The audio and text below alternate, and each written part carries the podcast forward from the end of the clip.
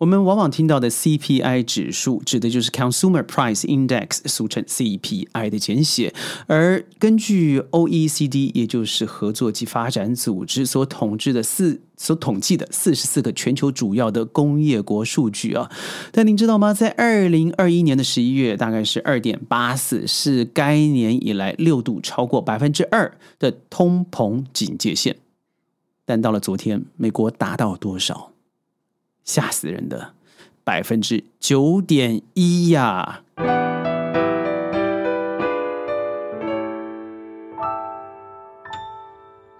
欢迎各位加入今天的宣讲会，我是轩。九点一代表一个什么样的数字啊？这是让所有的经济学家或者是一些投资人啊，真的都吓呆的一个数字了。美国劳工部从六月消费者物价指数，我所说的 CPI，增加了百分之九十九点一来说，嗯，超越了五月的八点六，还有华尔街预期的八点八 percent，创了一九八一年十一月以来最高的通膨率。这项数据粉碎了通膨以往。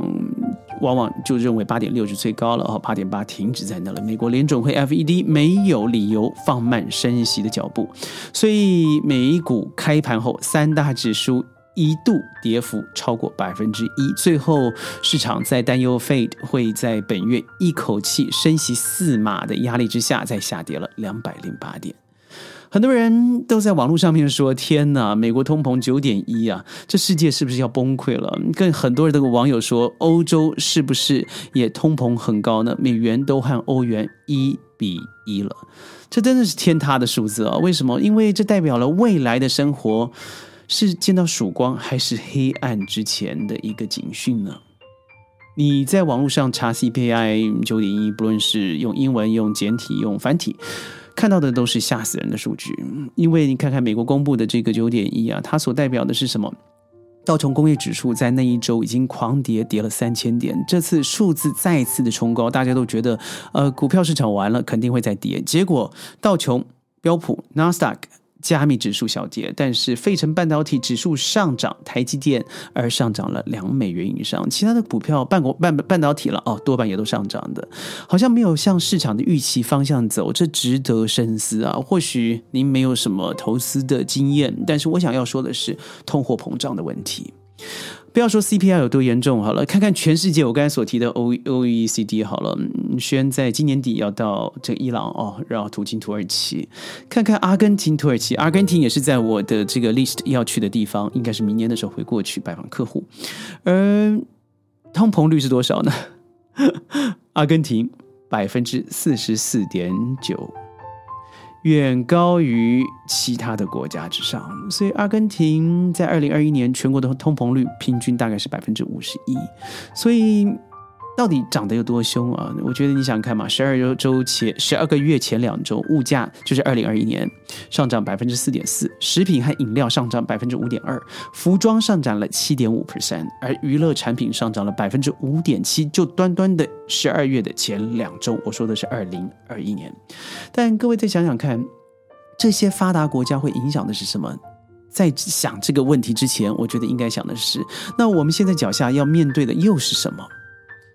今年的七月，不要说七月，先说六月好了。在日本已经达到过去一百五十年的最高温度，而上海我昨天才说嘛，哦，已经达到最高温了哦，所以那是该天在所记录的范围之内最高的一次的温度。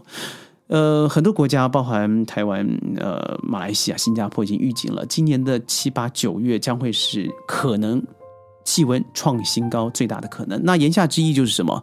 限水限电马上就要到了。先不说先限水，先说限电好了。限电的问题啊，我问了很多朋友，我觉得有什么大的影响？他说那就少用电吧。我说错了，少用电或是电不呃这个电价涨往上涨，因为奇货可居嘛。那洛阳指挥的状况之下，我们每一个单位可以生产的值与货的质量，会造成每个单位的现金值暴增，也就是我们要花更多的钱，用更少的电拿到更少的货物。哎，奇怪，拿的更少，付的更多，对，这会造成什么呢？我们就是通货膨胀了。所以，我们虽然花更多的钱买不到我们原来的东西，但我们要拿更多的现金出来。那我们口袋里的现金没有增加，人民的生活当然会越来越惨。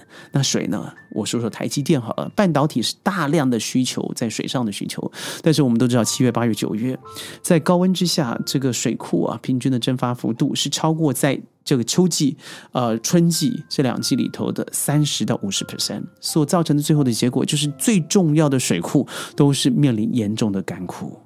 那七八九月之后再来的就是今年恐怖的冬季了。哇，冬季现在在俄乌战争之下，德国已经说过了，最三大储油槽即使现在已经储满了，十一月是过不了的。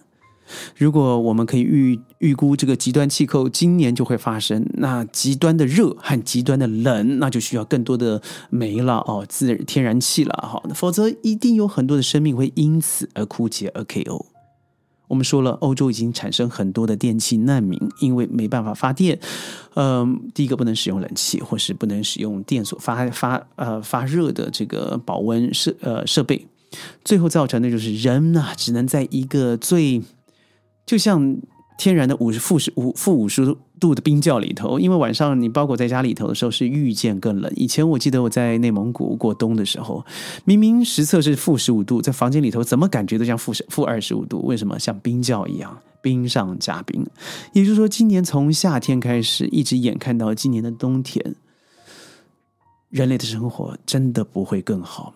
加上现在所看的二十大工业国就 G twenty 啊，他们普遍的空呃这个通货膨胀率达到了百分之五点二五，百分之四点七七左右。这样的结果，百点百分之四点七七指的是 G seven 啊。这些最重要的事件，比如说七大工业组织啦、二十大工业国啦等等，都代表了现在全全世界最重要的 GDP 发展，同时也是一个我们货物通其流，而且我们可以得到更多可能的呃嗯发展的机会，现金的存量。但是我们在通膨之下，会造成未来的生活真的越来越辛苦。后疫情时代，万物皆涨，加以四成的国家，全世界已经达到通呃通通膨率啊，inflation 百分之五。从二零二零年开始啊，全国已经超过半数的国家都是从原来的百分之零二之间达到了百分之五。那有一直不只有不到一成哦。的国家通膨率超过百分之五的高通膨国家，但是到了二零二零年中，就是第一波我们新冠疫情席卷全球以后，经济大封锁，供需两段同时大幅度的收缩，全球物价指数开始往下迅速的下跌。二零二零年六月。全球已经有半数的国家通膨都在正负百分之一之间，这样子的低通膨率的现象一路持续到二零二一年的第一季才开始逐渐回升。但我觉得有趣的事情啊，也就是通膨率上升的时候，刚好也是各国疫苗开始开打的时候嘛。所以随着呃疫情的防控得宜，在二零二一年第二季开始，全球通膨也开始有了明显的提升。所以二零二一年的二月超过了百分之二的通膨警戒线的国家还不到十五个，但是到了四月已经来到了二十三。个，各位，我相信您拿个五十块美金，不要说五十块好了，三十块美金，你去买今天的一天的伙食，可能都不够用。我们现在所吃的，在马来西亚好了，我一直喜喜欢做的比较，不是 day ice 啊，就奶茶，那不然就是呃呃板面这个东西。我们从三块五到五块、七块、九块，今天我吃了十三块五。好像还要说谢谢一样，但是我们不能说所有所有地方乱涨。我刚从泰国回来，我不认为泰国的物价涨到什么程度去。我觉得还是要回归到基本的良心。当你没有受到这么大的影响的时候，你不应该因趁机而哄抬，让人民的生活这是一种阴性的循环。不要忘记了。你现在卖了这个价格，有一天你去消费的时候，也会得到这样价格的回馈。所以我们会一直一直在一个没办法有增加收入的状况之下，持续的支出，而你可支配的收入会越来越低。今天的美国超过百分之九点一，它已经超过我们现在所预期的真的八点六，已经很恐怖了。所以你看，拜登到了阿拉沙特阿拉伯，他妥协了他自己的原则，也就是不跟非民主国家，因为我们都知道那个阿萨奇事件，但他去了，为什么？因为美国国内真的太严重了。我说过，呃，我的朋友加油。嗯，一桶油他花了三百块美金。那这样的花费，他怎么可能还到路上去开车？更不要说以前他只要周末的时候一定到 Long Island 去度假，他现在不敢去了。他说搭地铁过去吧，虽然有点不方便，但至少绝对比自己开车还来的便宜。虽然只有短短的不到十五公里。大家现在所看到的通膨数字，它绝对和你有切身相关的，而且夏天到了。我们如果真的可以投向自然，譬如说现在不是有 glamping 的一个趋势嘛？大家都在外头，呃，想办法露营啦，过一些自然的生活，少用点电器。然后，如果你家里用的是瓦斯发热，或者是电器发热要冲澡的话，我认为冷水也是不错的选择，因为现在真的很热。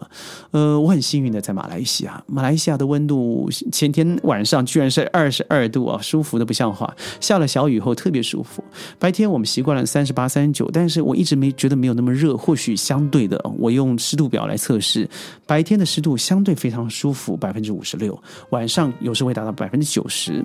但是我看现在的台湾，现在的这个内地啊，尤其北方，好恐怖啊！那个中国的五大闷锅，那简直是你不用动都会流汗了。